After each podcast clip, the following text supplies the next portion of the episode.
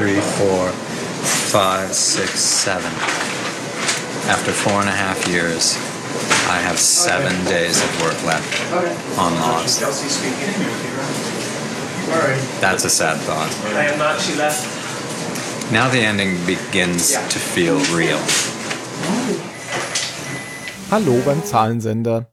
Hier spricht Tim. Ich bin heute allein auf Sendung für ein kurzes Resümee zu unserem Podcast-Projekt. Das ist es also nun, das Ende.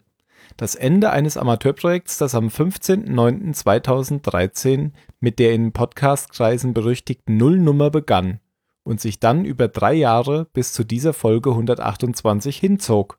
Danken möchte ich zuallererst meinen Mitpodcastern Danny, Jan, Mario und Phil.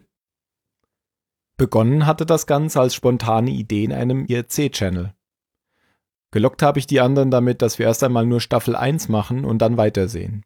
Die Idee war es, jede Woche eine Folge zu veröffentlichen. Aufgenommen haben wir meistens zwei Folgen hintereinander. Ganz geklappt hat es mit dem Ein-Wochen-Rhythmus dann doch nicht. Aber laut Podlove-Statistik beträgt der durchschnittliche Zeitraum zwischen zwei Folgen neun Tage. Das ist ja gar nicht so schlecht. Unser Konzept haben wir über die Staffeln hinweg gar nicht einmal so groß angepasst. Wir haben vielleicht zum Ende hin mehr über Zusammenhänge und Inhalte geredet, als nur den Inhalt wiederzugeben. Aber um Zusammenhänge erkennen zu können, benötigt man auch erst einmal eine Basis.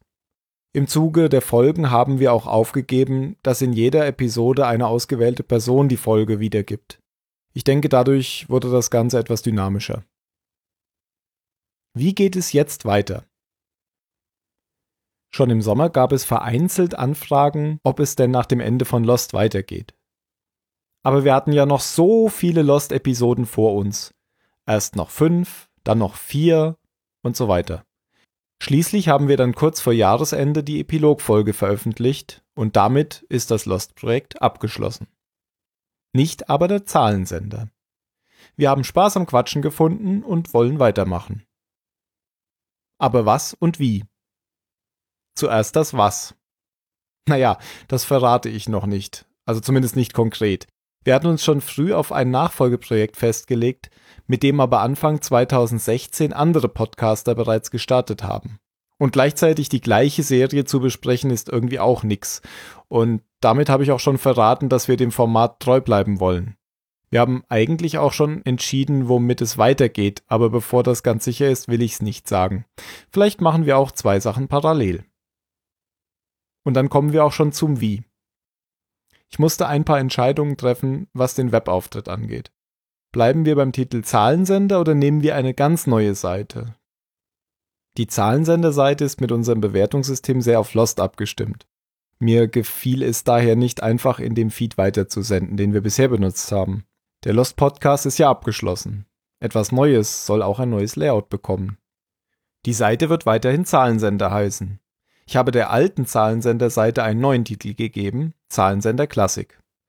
Unter zahlensender.net findet ihr also zukünftig neben dem abgeschlossenen Zahlensender Classic Podcast, der jetzt unter zahlensender.net slash lost liegt, auch neue Inhalte. Einen neuen Inhalt findet ihr dort schon jetzt, den Impulssender.